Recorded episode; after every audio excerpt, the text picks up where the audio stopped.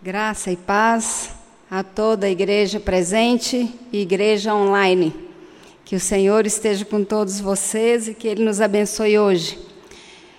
Eu vou convidar vocês a abrirem as suas Bíblias no livro de Isaías, capítulo 62. Nós vamos ler do versículo 1 ao versículo 7 mas vamos é, trabalhar bastante no versículo 6 e 7. Eu vou procurar ser bem rápida, porque queremos ter um momento de oração. Mas eu gostaria que nós lêssemos de 1 a 7. Isaías 62 diz assim: Por amor de Sião não me calarei, e por amor de Jerusalém não me aquietarei, até que saia a sua justiça como um resplendor e a sua salvação como uma tocha acesa. As nações verão a tua justiça, e todos os reis a tua glória. E serás chamada por um nome novo, que a boca do Senhor designará. Serás uma coroa de glória na mão do Senhor, um diadema real na mão do teu Deus. Nunca mais te chamarão desamparada nem a tua terra se denominará jamais desolada, mas chamar-te-ão minha delícia, e a tua terra desposada, porque o Senhor se delicia em ti, e a tua terra se desposará. Porque como jovem desposa a donzela, assim teus filhos te desposarão a ti. Como noivo se alegra da noiva, assim de ti se alegrará o teu Deus. Sobre os teus muros, ó Jerusalém, pus guardas, que todo dia e toda noite jamais se calarão.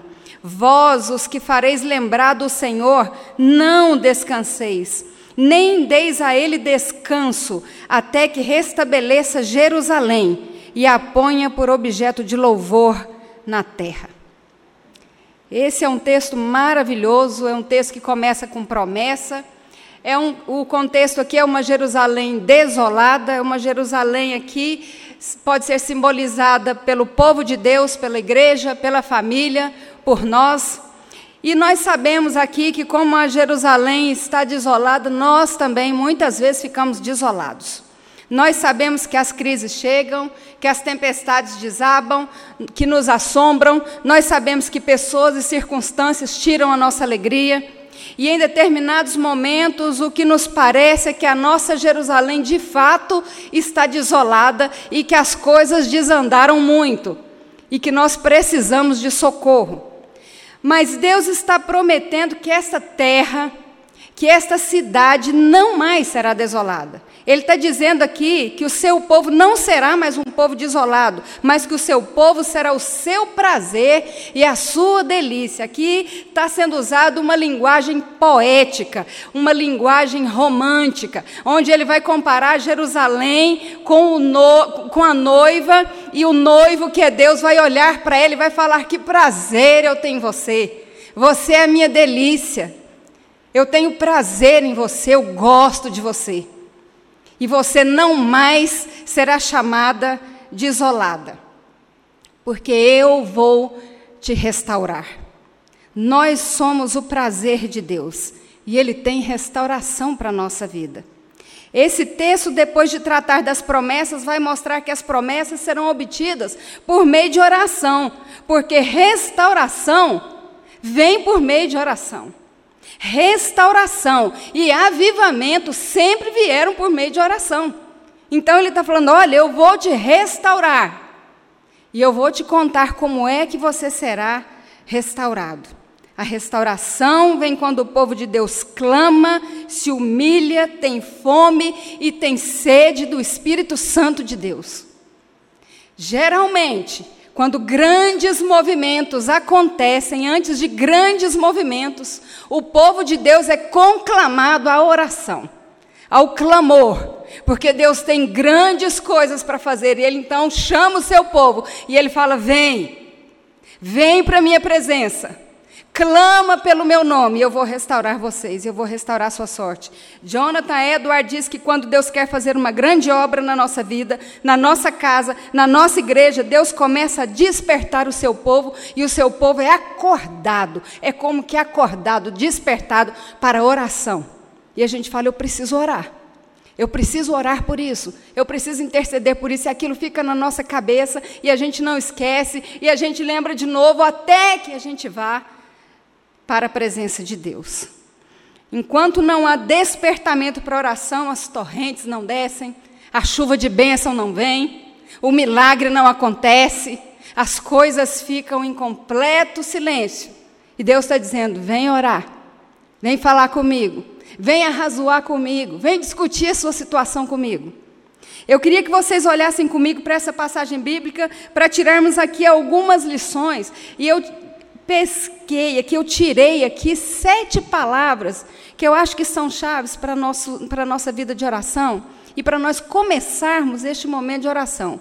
Quem sabe a gente não dá uma virada na nossa história, na nossa história de intercessão.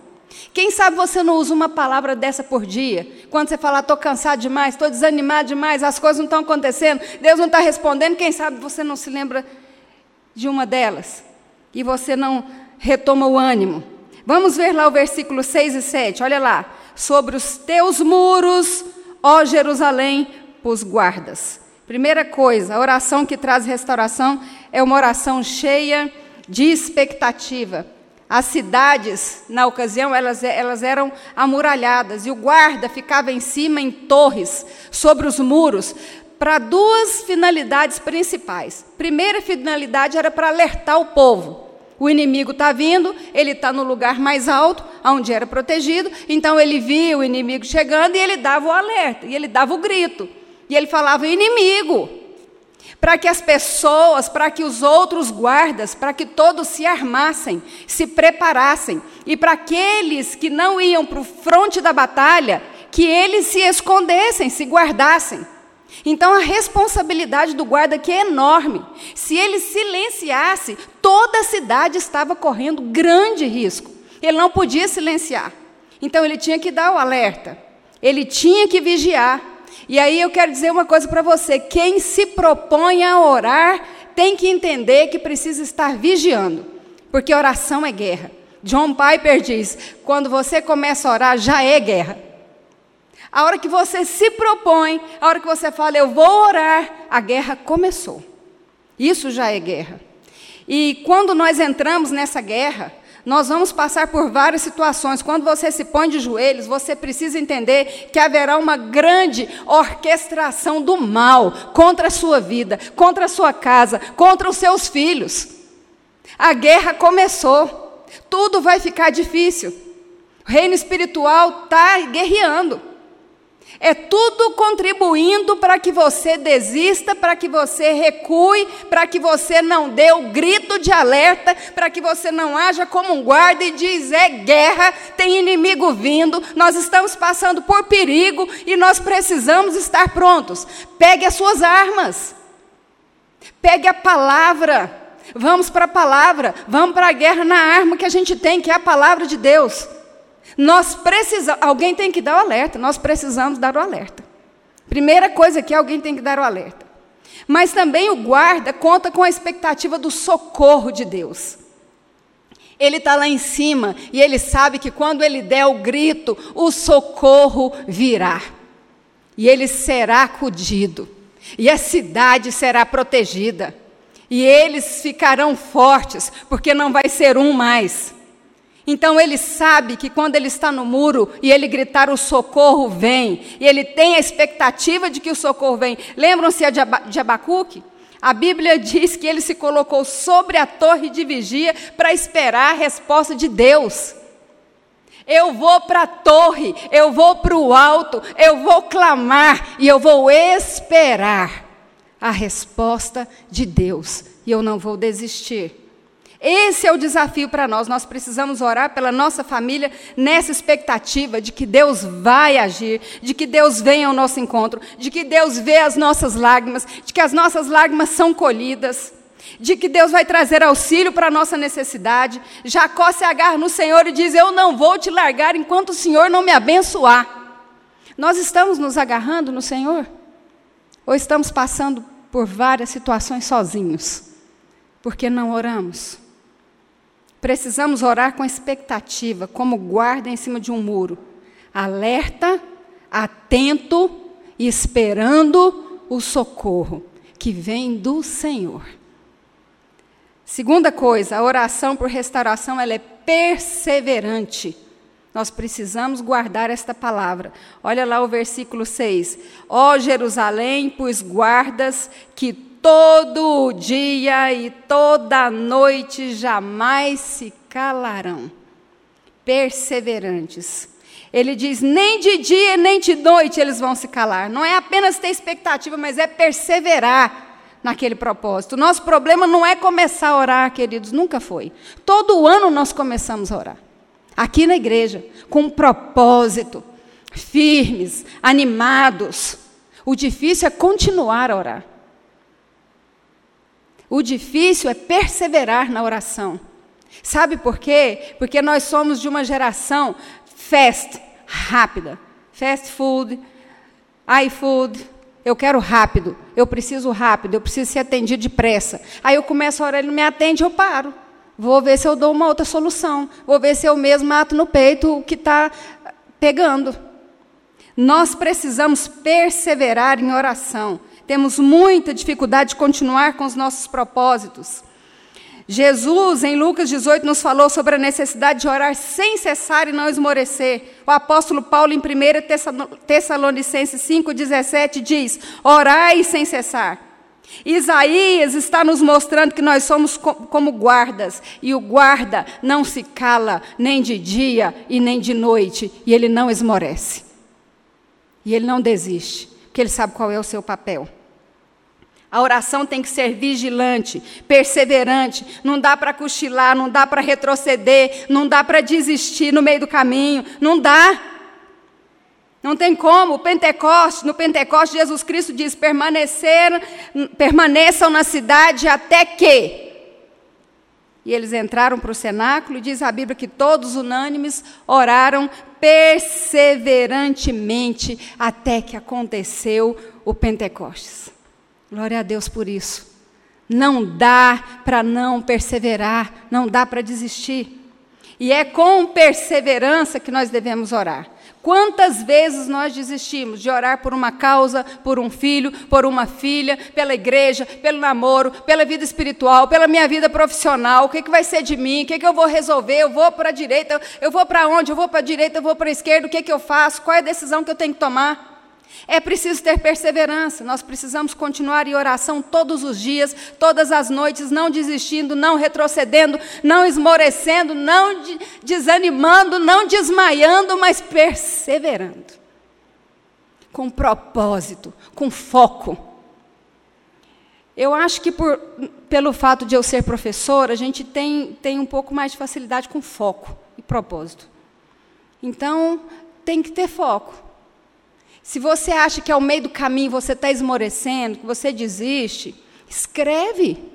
Use alguns subterfúgios para te socorrer, para te ajudar. Escreve. E ore todos os dias em cima daquilo que você escreveu. Lembre-se daquilo que você escreveu todos os dias. E persevere naquilo. Terceira coisa, a oração por restauração é fundamentada nas promessas de Deus. Eu vi uma pessoa é, agora na virada do ano dizendo: Nossa, mas eu vou orar para Deus me ajudar a ganhar na, na mega da virada. Eu pensei: Não vai dar certo. Não vai dar certo, porque isso não é promessa de Deus. Ele não prometeu isso para ninguém, não. Onde é que está escrito? Então nós precisamos pensar naquilo que nós estamos pedindo. Nós precisamos fazer com que a nossa mente, o nosso coração entenda que nós vamos orar baseados e fundamentados nas promessas de Deus. Versículo 6: Vós vos fareis lembrar a Deus. Olha que coisa fantástica. Sobre os teus muros, ó Jerusalém, pois guardas, que todo o dia e toda a noite jamais se calarão, vós os que fareis lembrar o Senhor. Sabe o que ele está dizendo aqui? Você precisa lembrar a Deus das promessas dele.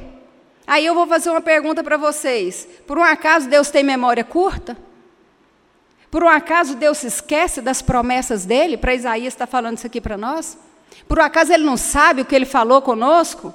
Não. Na verdade, ele está dizendo assim: olha, você, quando orar, lembre a mim, que sou o seu Deus, daquilo que eu te prometi, para ver se você próprio está lembrando. Que de repente você esqueceu das minhas promessas. E isso aqui faz um link muito grande com a palavra.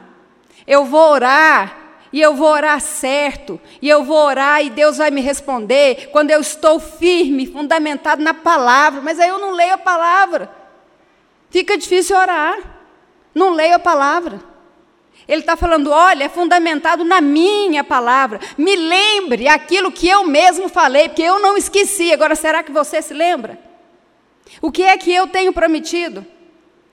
Orar é falar para Deus que eu estou pedindo o que Ele prometeu na Sua palavra e ter a convicção de que a Sua palavra não volta vazia. Se fizermos um exercício analisando as orações registradas na Bíblia, nós vamos notar que a grande maioria delas foram feitas fundamentadas na palavra. Foi assim com Ezequias, foi assim com Josafá, foi assim com Daniel, foi assim com Neemias, e eles começavam a orar dizendo: Deus, tu falaste. Deus, tu prometeste. Deus, a tua palavra diz.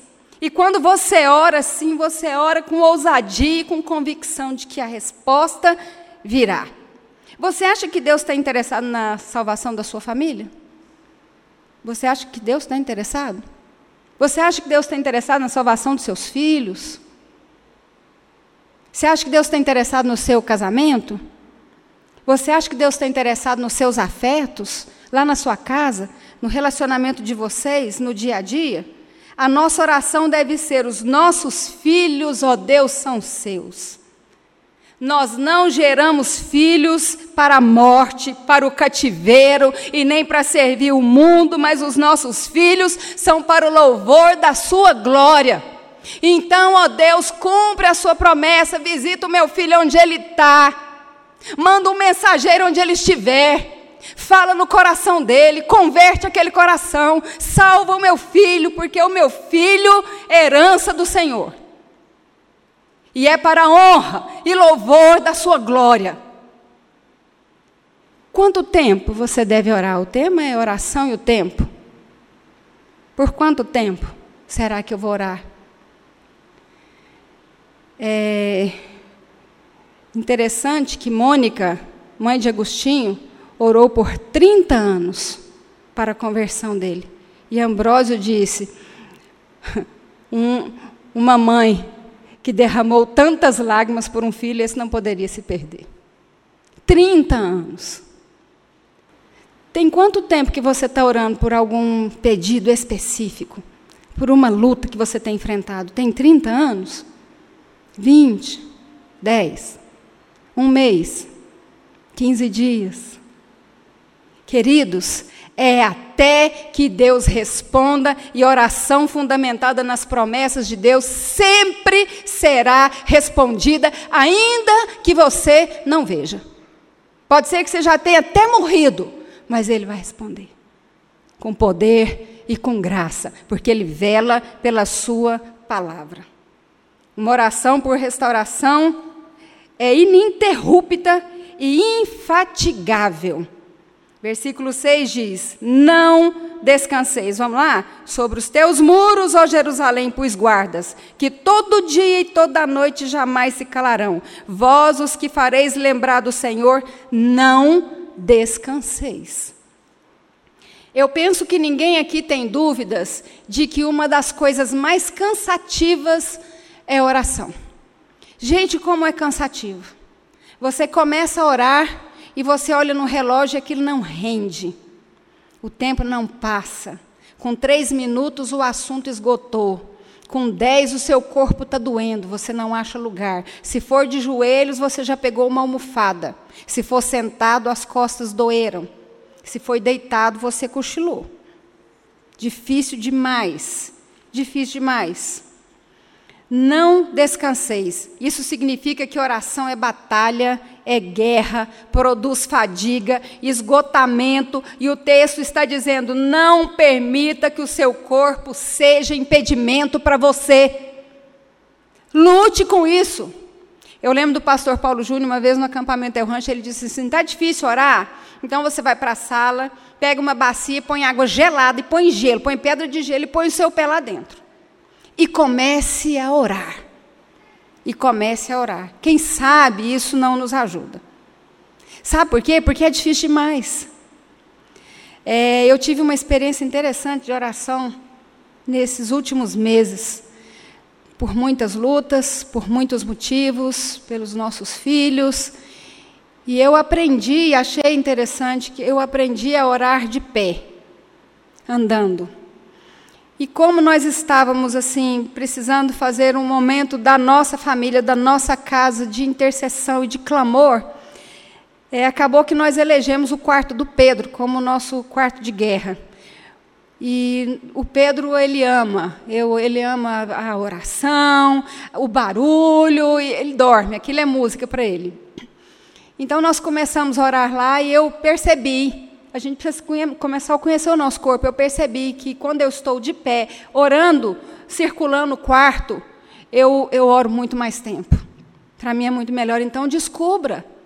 Comece a descobrir qual é o limite do seu corpo e onde é que ele aguenta mais. Nós precisamos descobrir. Olha como Jesus orou no Getsemane. Jesus suou, mas provavelmente estava frio, porque na casa do sumo sacerdote ele estava se aquecendo em volta de uma fogueira. Se tivesse calor, não tinha fogueira acesa. Provavelmente estava frio. Mas ele estava orando intensamente. E ele suou. Ele também estava chorando. Hebreus 5, 7 diz que Jesus ofereceu com forte clamor e lágrimas, orações e súplicas. E ele suou sangue. Nós não colocamos o nosso corpo, a nossa força, a nossa alma, a nossa energia na oração. A gente mal abre a boca. Nós precisamos colocar o nosso corpo com tudo que nós temos de força nessa guerra. Senão nós vamos perder essa guerra. Essa batalha é muito importante que a gente vença.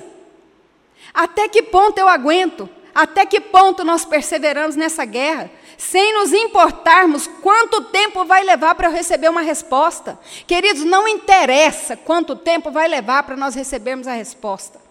Nós vamos perseverar, porque enquanto oramos, Deus vai agindo no nosso coração, na nossa mente, mudando o desejo do nosso coração, mudando a nossa ansiedade, tirando ela de lugar que não deveria estar. Deus vai agindo. Deus vai fazendo enquanto isso. E pessoas vão sendo alcançadas, e a nossa família vai sendo abençoada, e a nossa casa vai sendo transformada, e os nossos filhos serão salvos em nome de Jesus. Eles serão salvos. Porque se não estão na presença de Deus, o Senhor há de resgatá-los, não sei quando, mas Ele há de resgatá-los. Porque são filhos herança do Senhor. Nós não podemos desistir. Não descanse. Nós não estamos autorizados. Nós não estamos dispensados de continuar intercedendo pela nossa família, pelos nossos filhos, pelo nosso marido, pela esposa, pelos parentes, pela igreja. Persevere. Não deixe as coisas desandarem. Não joga toalha. Não desista. Persevere. Quinto ponto: a oração por restauração é importuna e ousada. Olha o versículo 7. Nem deis a ele descanso até que restabeleça Jerusalém. Não dê a ele, Deus, descanso. Aí, de novo, isso aqui é uma linguagem para que a gente entenda. Mas Deus não fica cansado, Deus não fica importunado, Deus não fica chateado, Deus não importa se todo mundo começa a pedir para Ele de uma vez, não. Mas é aqui, o que nós precisamos fazer é chegar na presença de Deus e dizer: Eu estou aqui. Amanhã eu vou para a presença de Deus e falo: Senhor, eu estou novamente clamando ao Senhor. Pela minha família, pelo meu povo, pela minha parentela. Esse povo está indo para o inferno. Esse povo não te conhece. Eu estou aqui clamando de novo. Daqui um mês eu estou clamando de novo. Daqui um ano eu estou clamando de novo. Até que eu veja o agir de Deus até que a resposta de Deus venha, ou até que eu não veja, mas que eu tenha certeza que Ele vai fazer. De novo, mais uma vez, mais uma vez e mais uma vez, eu estou na Sua presença, eu estou aqui de novo, eu estou aqui de novo, até que as coisas aconteçam, até que as promessas sejam cumpridas, até que o socorro venha, até que as situações sejam transformadas, até que o Senhor alcance, até que a salvação aconteça. É até aí que eu vou continuar orando. Esse é o tempo. O avivamento nos Estados Unidos no século XIX é muito importante, porque ele começa com um homem, que era um comerciante, Jeremias Lampier.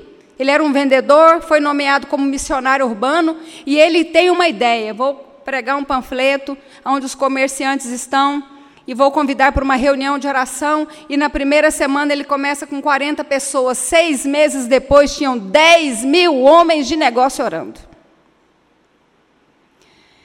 E orando por um avivamento nos Estados Unidos. Dois milhões de pessoas foram convertidas. Não dê descanso. Senhor, eu não posso desistir da conversão dos meus filhos. Eu não posso desistir da conversão dos meus netos. Eu não posso desistir de clamar ao Senhor pela minha vida profissional, para que eu seja um instrumento do Senhor para a transformação da comunidade onde eu estou. Eu não posso desistir de fazer diferença enquanto profissional. Eu não posso desistir da minha casa. Eu não posso desistir do meu casamento. Eu não posso desistir. Então, Senhor, eu estou aqui de novo. Eu estou aqui mais uma vez. E eu vou clamar quantas vezes forem necessárias. Eu amo o testemunho do pastor Tim Simbala, que a sua filha, um pastor de uma igreja enorme, mais de 5 mil membros, um homem fantástico, com um ministério maravilhoso, grandioso. A sua filha resolve um dia que ela não tem nada a ver com aquilo. Fala para o pai dela: olha, isso não é comigo, isso é com o senhor. Você é você, eu sou eu. Isso não é comigo e pega uma mochila com um amigo e vai embora. Ele mochileira. Às vezes sabe lá o quê. E ele fica com aquela crise, deixa o ministério, não deixa o ministério, que coisa difícil, como é que eu vou resolver isso? Aquele sofrimento, um dia ele vai para a reunião de mulheres, mil mulheres na igreja orando, à noite.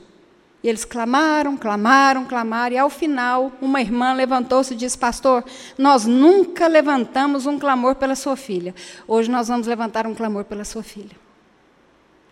Mil pessoas clamando até a madrugada por aquela menina. Ele vai embora, diz que entra no carro, coração tranquilo, entendendo que Deus tinha tudo aquilo no controle, que Deus ia fazer resolve orar e clamar por aquilo. Três dias depois, a filha dele toca a campainha, a mãe atende e ela fala: Cadê o meu pai? Entra nervosa em casa, vai no quarto onde o pai estava e fala para ele: O que é que o senhor fez? O que é que você fez? Porque há dois dias atrás, as vendas dos meus olhos caíram e eu voltei clamor, perseverança, não desistir. Cadê os seus filhos? Tem que orar. Como é que está a sua situação no trabalho? Está perseguindo? Está sendo, tá sendo perseguido? Tem que orar, meu querido. Tem que clamar. Como é que está o seu relacionamento, marido e mulher? Como é que está isso? Como é que vocês estão em casa? Tem que clamar. Tem que clamar, tem que orar e nós não podemos desistir. A, biografia de George Miller diz que ele teve mais de 3 mil orações específicas respondidas. Duas não foram respondidas enquanto ele viveu. Dois amigos pelos quais ele orou pela conversão, eles não foram convertidos enquanto ele estava vivo. Quando ele morreu, um dos amigos foi convertido quando recebeu a notícia de que ele havia morrido. E o segundo amigo foi convertido no seu velório. Esses dois ele não viu, mas Deus respondeu. E nós podemos ouvir esse testemunho hoje. E animar e pôr ânimo no nosso coração. E renovar a nossa força. Finalmente, uma oração por restauração específica por uma intervenção sobrenatural de Deus. Versículo 6 diz, 7 diz: Até que restabeleça Jerusalém e a ponha por objeto de louvor na terra. Jerusalém estava desolada e Deus prometeu transformar aquela cidade desolada em uma coroa de glória. Deus prometeu e ele nos ensina a orar até que as promessas dele sejam cumpridas. Aqui é um pedido por revivamento espiritual. Eu faço agora uma pergunta para você: o que é que você está pedindo para Deus? Para a sua vida, pela sua família, pelos seus filhos. O que é que você tem pedido? Pensa aí. O que é que te encanta? Tiago diz que nós pedimos e não recebemos porque pedimos mal, porque pedimos para esbanjar nos nossos próprios deleites. Às vezes pedimos para Deus pedra, pensando que estamos pedindo pão. Pedimos cobra, pensando que estamos pedindo bênção. Mas se pedimos conforme as promessas de Deus, se estamos orando conforme a palavra de Deus, se estamos pedindo a Deus o que Ele mesmo diz em Sua palavra, se estamos de fato querendo uma restauração para a nossa vida, para a nossa família, para a nossa igreja, para a nossa parentela, uma transformação no lugar que nós trabalhamos, onde Deus nos colocou, uma transformação no meio daquelas pessoas que se formaram conosco e que tem tantos valores deturpados, se nós orarmos por transformação espiritual, se nós orarmos por reavivamento, se nós orarmos por conversão, Ele há de nos ouvir e de cumprir com a sua promessa. Ele tem prazer em atender os seus filhos. Ele é rico em graça, ele é rico em misericórdia, ele tem prazer em perdoar, ele tem prazer em restaurar, ele tem prazer em abençoar o seu povo. Eu gostaria que nós orássemos. Nenhum de nós pode dizer hoje, como a igreja de Laodiceia, eu sou rico, abastado, eu tenho tudo, eu não preciso de nada. Eu acho que todos nós precisamos orar. Nós precisamos orar. E eu queria conclamar a igreja hoje, a igreja presente e a igreja que está online na sua casa, para que nós orássemos. Nossa casa não precisa de mais coisas, a nossa casa precisa de mais Deus. Nós precisamos de mais leitura da palavra. Nós precisamos de mais oração. Ontem o Fred falou de tempo e eu pensei comigo, eu sou capaz de assistir uma série da Netflix inteirinha numa sentada e virar à noite. Eu sou capaz. Mas eu não sou capaz de passar a noite inteirinha clamando a Deus. Por coisas que eu amo, por pessoas que eu amo e que eu sei que precisam. Olha só a gravidade disso. Amo, me dói o coração. Mas eu não estou tendo nenhuma reação.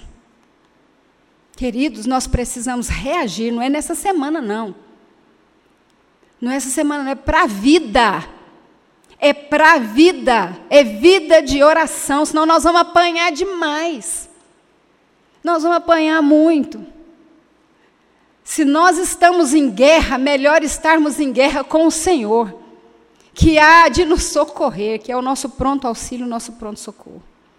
Essa semana será um marco de oração, pode ser um marco na nossa vida, pode ser um divisor de águas. Hoje a gente pode falar, eu vou fazer diferente. Eu vou fazer diferente, eu vou orar, eu vou clamar, e eu vou clamar pautado na palavra, para isso eu tenho que ler a palavra. Essa semana eu vou começar, eu não vou desistir, eu não vou esmorecer, eu não vou cansar, eu vou ficar de pé e, nós, e, e eu vou clamar, porque é de pé que o meu corpo aguenta. Que jeito que o seu corpo aguenta? Descobre. Faça as experiências na presença de Deus. Que jeito que você aguenta mais? Então é desse jeito que você vai orar. Eu queria que você que entendeu um pouco disso, que se você acha que você precisa começar essa guerra. Porque se você se levantar hoje, querido, eu quero dizer para você: a guerra começou. Mas é guerra lutada pelo general de guerra, a saber, o nosso Senhor e Salvador Jesus, aquele que não perde nenhuma batalha. É nessa guerra que você vai entrar. É com ele que você vai entrar. Eu queria te convidar a ficar de pé, se você entende que você quer entrar nessa guerra. Se você entende que isso é com você. Aqui na igreja eu queria te convidar a ficar de pé. Você que está em casa, procure um ambiente, procure um lugar. Se você está na sua sala, se tem mais gente, não importa não. Fica de pé aí na sua casa. Levanta do seu sofá, da sua cadeira, da sua cama, fica de pé e fala: esse negócio é comigo. Nós vamos para a briga. Eu queria que a Júlia viesse para cá, o Carlos. E aqui é maravilhoso, nós temos até um, um louvor. Nós temos ambiente. Eles vão nos conduzir. E nós vamos clamar. Na sua casa pode ser que seja um pouco mais difícil. O sono vai vir, a dificuldade, o cansaço. Aquele negócio que a gente fala, não vou mexer com isso mais não. Já, Deus, já falei. Já falei, o senhor já sabe. Ele está falando, não me dá descanso não. E não descansa você também não. Se você quiser começar essa guerra comigo, porque eu comecei a guerra. E ela não está fácil, não. Mas nós vamos até o fim, que nós sabemos com quem nós estamos. Eu queria que você ficasse de pé. E eu queria que você tivesse foco. Pensa hoje. Hoje você vai pensar em um motivo de oração. Esta noite. Hoje você vai começar a orar por quê? Por quem? Pelo quê? E não desista. Anote na sua Bíblia, no seu celular. Até que o Senhor venha com intervenção, ainda que um dia você não tenha oportunidade de ver. Até que Ele venha. Porque o socorro vem e o socorro vem do Senhor. Amém? Senhor Jesus, nós nos colocamos na Sua presença mais uma vez, clamando ao Senhor, Pai, clamando ao Senhor para que o Senhor venha agir sobre a Tua igreja, sobre o Teu povo, sobre a Jerusalém desolada, a nossa casa, a nossa vida, quantas vezes ela não fica desolada, Senhor, tem misericórdia. Restaure em nós o ânimo, a esperança nós queremos ser como vigias, ser como guardas. Não permita que nós calemos a nossa boca, Senhor, tem misericórdia. Deus, nós queremos nos levantar nesta noite, Pai, como guerreiros em oração, Senhor. Pai querido, nós sabemos que não vai ser fácil, mas nós estamos com um general de guerra que não perde guerra nunca. Senhor, ouve o clamor do seu povo. Pai, socorre os nossos filhos. Socorre, Senhor, com salvação nós te clamamos. Salva os filhos dessa igreja, meu Deus. Tem misericórdia, Senhor. Visita a nossa casa agora, Senhor. Em nome de Jesus nós te clamamos, Espírito Santo de Deus. Visita as nossas casas, visita as nossas famílias, com poder, com graça, com misericórdia, com amor, com perdão, Senhor. Com salvação, Senhor. Salva a nossa casa, Jesus. Nós não temos filho, Pai, para desgraça, mas o Senhor nos deu filhos para honra e glória do nome do Senhor, para proclamar o Evangelho do Senhor, para contribuir com a sua igreja para a implantação do seu reino na terra, Pai. Usa os nossos filhos, nós entregamos eles para o Senhor. Busca eles onde eles estiverem. Resgata, Senhor, a nossa casa. Resgata, Senhor, a nossa casa. Pai, nós não queremos desistir. Pai, nós queremos que durante este ano a gente fale para o Senhor: Eu estou aqui mais uma vez, mais uma vez, mais uma vez, quantas vezes forem necessárias, e é necessário sempre. Nós queremos estar na Sua presença. Nós queremos, Pai, que o Senhor nos ajude no nosso cansaço, no desânimo do nosso corpo. O nosso corpo cansa, Senhor. O nosso corpo não quer, Pai. Nos ajuda, Senhor, restaure em nós a força. Nos ajuda nessa guerra contra o nosso corpo desanimado. Senhor Deus, em nome de Jesus, nós queremos ter vigor para clamar. Nós queremos abrir a nossa boca, Pai. Nós queremos passar horas na Sua presença, porque é o melhor lugar onde nós devemos estar. Nós queremos clamar pela tua promessa, pela tua palavra, porque a tua palavra não volta vazia. Senhor Deus, em nome de Jesus, nós te clamamos por paz na nossa casa, por misericórdia, por cura espiritual, por cura física, Senhor, visita os nossos, Jesus. Espírito Santo de Deus, passa na nossa casa Espírito Santo de Deus fica na nossa casa. Espírito Santo de Deus transforma o nosso entendimento.